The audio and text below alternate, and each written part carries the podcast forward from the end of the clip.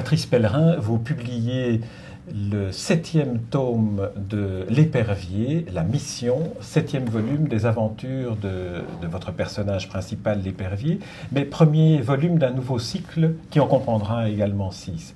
Alors c'est toujours un bonheur de retrouver votre personnage, Yann de Kermer, parce que vous permettez au lecteur de réaliser chaque fois un rêve d'enfant qui est de voyager dans le temps. Est-ce que vous vous rendez compte que c'est dans un vrai rêve que vous emmenez votre lecteur? C'est aussi mon, mon rêve, c'est vraiment un rêve d'enfant enfant, mais depuis que j'ai, je sais pas, 10-12 ans, mon rêve, c'est de voyager dans le temps, d'avoir une capsule spatio-temporelle, etc. Je n'ai pas, pas réussi à la, à, la fabriquer. Et le seul moyen que j'ai trouvé pour voyager dans le temps, c'est de dessiner, de faire des albums de bande dessinée. Et plus je mets de détails, plus j'essaye d'aller vers la réalité, et plus j'ai l'impression de toucher justement ce voyage dans le temps.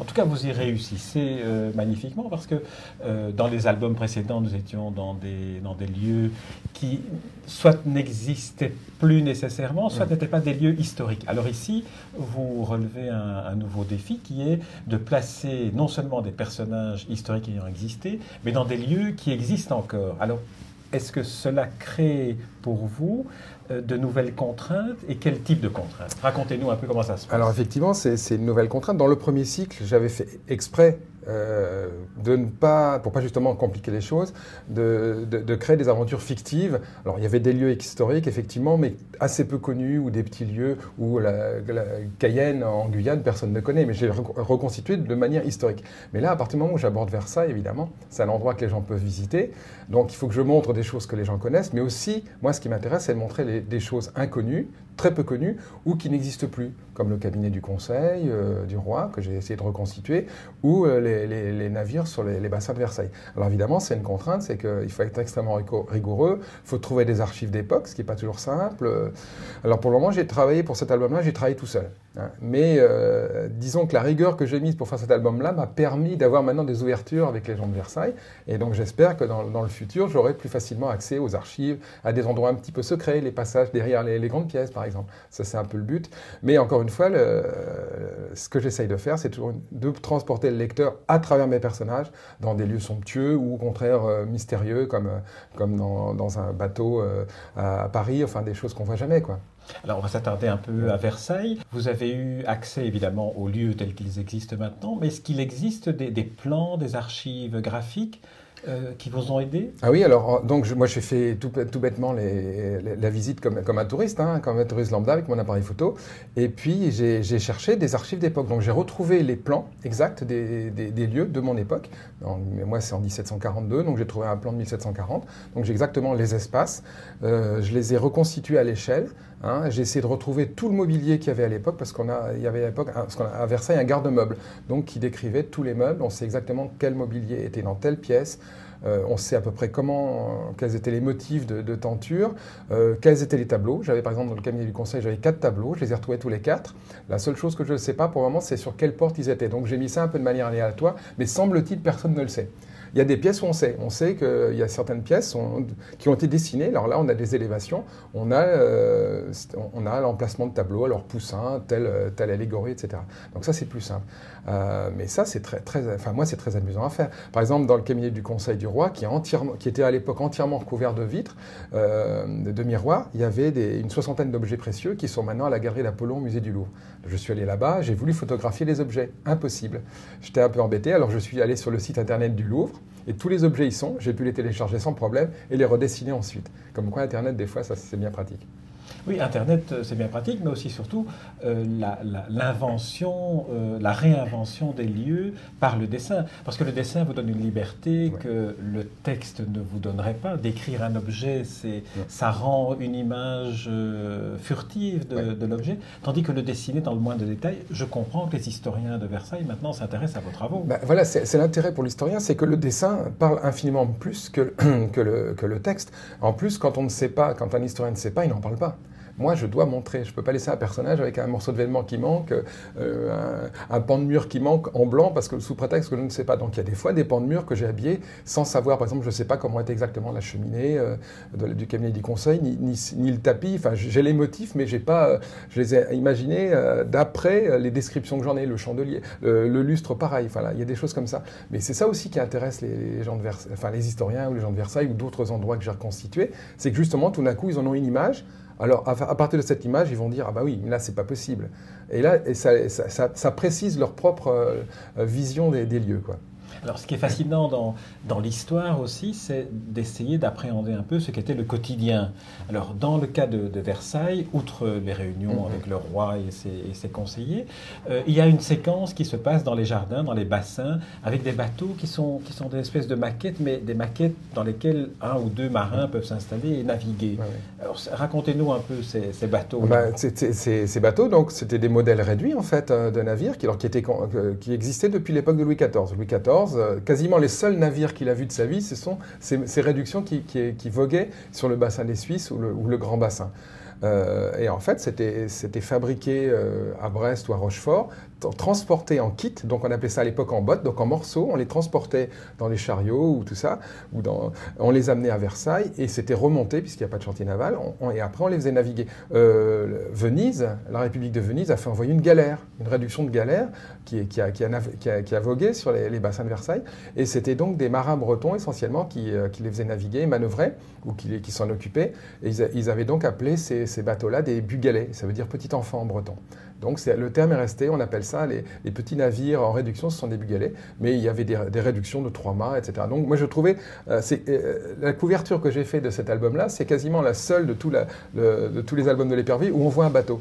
Mais c'est un bateau qui n'est pas en pleine mer, c'est un petit bateau et il est dans les bassins de Versailles.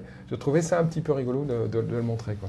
Et en plus, ça donne envie de, recréer ces bateaux et de les réinstaller à Versailles. Il y, a, un projet, hein. ah enfin, oui, oui, il y a un projet parce que justement, ils se sont rendus compte que c'était. On, a, redécouvert des dessins d'époque euh, et on a, on a un modèle d'un bateau qui est le bateau de cavalier de la Salle que les Américains ont retrouvé euh, dans le Mississippi et qui, qui, a, qui est ce type de bateau-là, une barque longue.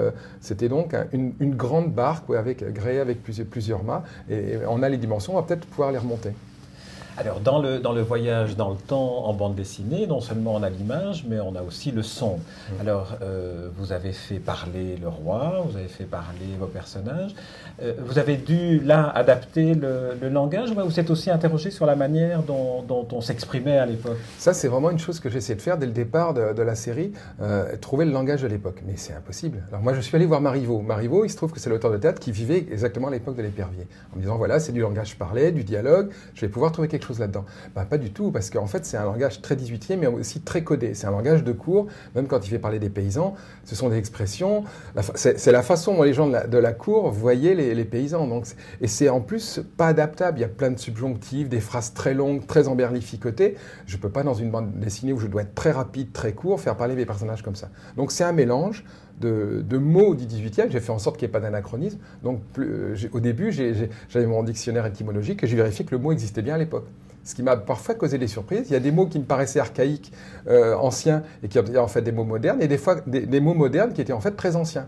Donc, j'ai un peu un vocabulaire de l'époque euh, que j'essaie de mettre dans la bouche de mes personnages, mais c'est vrai que la difficulté, c'est de reconstituer de manière plausible les dialogues, la façon dont les gens se parlaient entre eux comment le roi parlait à, quelqu'un en dessous de lui, ou inversement. Et ça, on ne sait pas. De la même façon, comment faire bouger les personnages historiques. Euh, je n'ai comme représentation de ces gens-là que des, portraits officiels comme actuellement les portraits officiels ben, d'un roi, d'une reine ou d'un président de la République. Et ça ne nous donne pas forcément la façon dont ils bougent. Et là, vous prenez la décision comment alors? Eh ben, je, recoupe avec les textes. Parce que là, justement, les textes de l'époque peuvent vous dire comment se comportaient les personnages. Par exemple, le roi euh, Louis XV, c'était de grande prestance. Euh, il était toujours considéré, il était considéré comme un très bel homme pour l'époque, en tout cas dans le goût de l'époque, très grand. Il, était, il avait un port majestueux, très noble, et surtout en public, il avait l'art de la représentation, un peu comme les souverains euh, des cours actuels. Et par contre, le comte de Maurepas, qui était le ministre de la Marine, que je montre dans l'album, il était très spirituel, très vif plein faisait plein de jeux de mots, tout ça. Et apparemment, il y avait un, rapport de complicité entre eux, mais dans le privé. Donc, il y a d'autres moments, je vais les montrer plutôt dans le privé, puisque Louis XV, qui n'aimait pas trop la pompe comme, Louis XIV, essayait d'avoir des endroits plus privés, des petites pièces de son château, et là, il était plus à l'aise.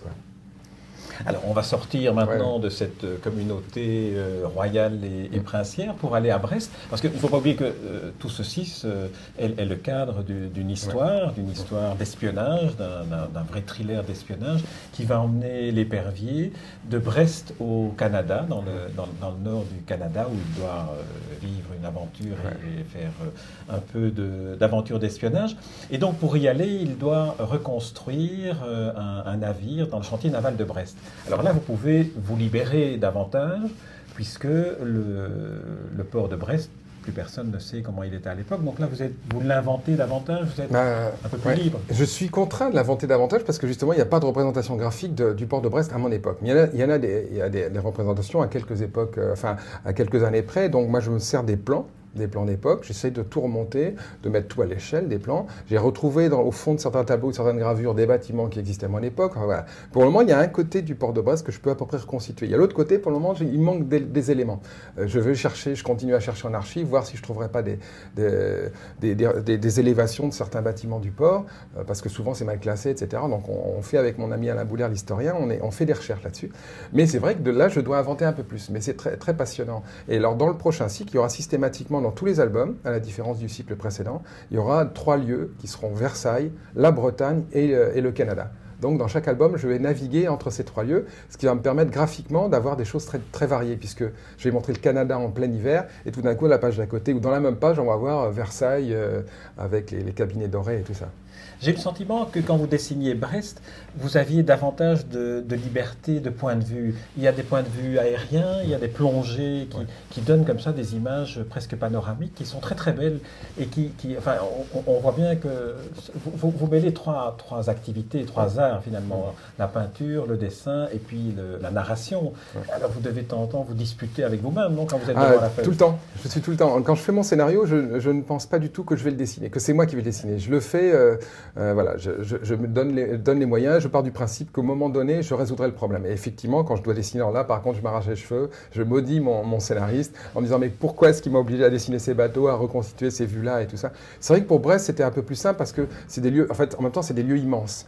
Donc là, je vais vous donner l'impression d'espace. Versailles, euh, quand je dessine les intérieurs, c'est quand même même si c'est des grands espaces, c'est des espaces très chargés. Là aussi, à chaque fois, j'essaye de placer le lecteur dans la situation où se place mon personnage. Pour lui, euh, le Versailles, c'est étouffant. Donc c'est chargé, étouffant, ce qui devait être le cas à l'époque. Donc on doit le ressentir. Et Brest, c'est à la fois grand et euh, aussi, euh, enfin, c'est des bâtiments en pierre, c'est pas orné de la même façon. Enfin, puis il y a le côté maritime, il y a les marées basses, les marées hautes. Enfin, il faut jouer avec tout ça. Il faut donner à chaque fois des sensations différentes. Et puis dans certaines planches et dans certaines vignettes, on est vraiment dans des tableaux du 18e, où on voit les, petits personnages, la vie quotidienne, les mouvements, etc. Là, c'est un travail de... Ah, oui, oui, là, ce sont mes références. Donc ça, c'est ce qui me permet de reconstituer, si j'avais pas cette, euh, cette vision-là. Parce que moi, j'ai pas de... Enfin, euh, effectivement, je considère euh, comme collègues de bureau les peintres du passé aussi. Pour moi, c'est des collègues comme Juillard, Giraud, tout ça. je veux dire, on, a la même façon de travailler. On travaille sur du papier avec un, avec un crayon. bon, ils avaient une plume d'oie, moi, c'est une plume en métal, mais c'est le même principe. On, est confronté au même souci. Comment on va représenter un lieu et euh, avec quelle rigueur on va le faire? Comment on va faire vivre, les, animer les personnages? Bon, moi, je dois aller. Euh, c'est un peu plus compliqué en, bande dessinée parce qu'on doit aller du plus loin au plus près. C'est-à-dire qu'eux n'avaient pas ce souci-là. Euh, moi, je dois, le même lieu, des fois, je dois le, voir de très très près. Donc, montrer des détails, eux n'avaient pas cette, obligation. Ça nous pose un souci supplémentaire, on doit être plus précis, avoir plus de documentation.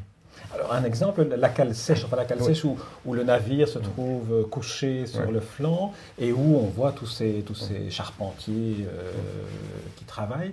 Là, c'est parti de quoi? C'est parti de, de, gravures de l'époque? Oui, ben là, on a des gravures, on a des maquettes. Dans beaucoup de, musées, on a des maquettes, soit, soit d'époque, soit reconstituées. On voit le carénage, donc l'abattage en carène, on renverse le bateau pour montrer sa, sa carène, pour euh, enlever tout le, tout le bret qui le recouvrait, qui était abîmé, etc., pour en mettre, le faire flamber, en mettre à nouveau. Donc, c'est une opération qu'on faisait systématiquement quand les navires revenaient des eaux chaudes, entre autres. Sinon, pour les navires, on le faisait régulièrement tous les 5 ou 10 ans. Donc c'est assez, spectaculaire. Là, mon bateau, c'est un bateau moyen, c'est une, frégate. Quand c'était des gros bateaux, c'était pareil. Enfin, c'était fait à la force de l'homme. Hein. C'était uniquement, des, on manœuvrait sur des gabestans euh, à force des bras. C'était très spectaculaire. Et c'est vrai que, par exemple, le port de Brest, c'était carrément empuanti. Et il y avait souvent un nuage de goudron, qui, la, pollution, un nuage de goudron qui, qui fumait au-dessus des, euh, qui, montait au-dessus des, maisons parce que bah, tout le goudron brûlait. Je ne vais pas être très, très ragoûtant. ah non, non, mais en tout cas, en tout cas tout, l'album est comme ça, une sorte de, mélange euh, heureux, d'entrelacement heureux, d'une histoire qui est par ailleurs une histoire qu'on suit avec passion. On attend ben, euh, l'album suivant. Ben voilà, c'est ça. l'histoire. Eh oui, c'est ça pour moi, le plus, enfin, en fait, le plus important, parce que là, on parle beaucoup de tout le détail historique, mais pour le plus important pour moi, c'est que l'histoire fonctionne. Parce que si l'histoire ne fonctionne pas, ça veut dire que les, gens, les lecteurs ne vont pas suivre l'histoire, et donc ils s'intéresseront complètement du côté historique. le moyen pour moi d'intéresser les gens éventuellement aux détails historiques, c'est qu'ils s'intéressent à l'histoire de mes personnages. Mais c'est ce qui rend aussi votre histoire d'autant plus forte et d'autant plus prégnante, c'est qu'elle est environnée d'un contexte dans lequel tout est plausible, non seulement tout est plausible, mais tout est, tout est vrai, tout est exact, tout est reproduit. Ce qui fait que votre personnage évolue vraiment dans un environnement qui, qui rend son, son, action encore plus évidente. Ce qui me permet des fois éventuellement de piéger le lecteur. Parce qu'à partir du moment où je lui fais croire ça, il peut croire n'importe quoi. Mais l'intérêt, c'est ça. C'est que là, en plus, c'est une histoire un peu compliquée où enfin, tout va. On, va un peu. Je propose de ne pas la dévoiler. Non, non, mais bien sûr. D'abord, je ne la connais pas. Ah, d'accord. Ah, oui, mais enfin bon. On, peut pas forcément. on peut dire quand même que le début est spectaculaire. Que le début est spectaculaire parce que la, la, le, dévoilement d'un parchemin, d'un message secret codé vient d'une manière qui est tellement inattendue que, déjà on est, on est pris d'emblée comme, comme dans un thriller par, par une mise en condition dès le départ. Terrible dans l'hiver euh, canadien. Et donc ça, c'est vraiment... Euh, mais ça, on ne peut pas... Non, si on raconte, alors eh on, on, va, on, va, perdre nos auditeurs qui, euh, hein, qui nous en voudront hein, de, parler trop. En tout cas, le seul conseil qu'on peut donner, c'est de se plonger immédiatement, toutes affaires cessantes, dans le volume 7 de L'Épervier, qui en fait est à nouveau le premier d'une nouvelle saga maritime et d'espionnage qui se déroule au XVIIIe siècle. Euh, le, ce volume s'intitule La Mission et on y retrouve euh, Yann de Kermer, l'épervier, dans des aventures qui sont euh, trépidantes et qui sont exaltantes à lire et qui en plus permettent de réaliser ce rêve dont on parlait au début, qui est celui de se trouver plongé dans un autre espace, dans un autre temps. Merci en tout cas Patrice Pellerin pour ce très très bel album. Merci beaucoup.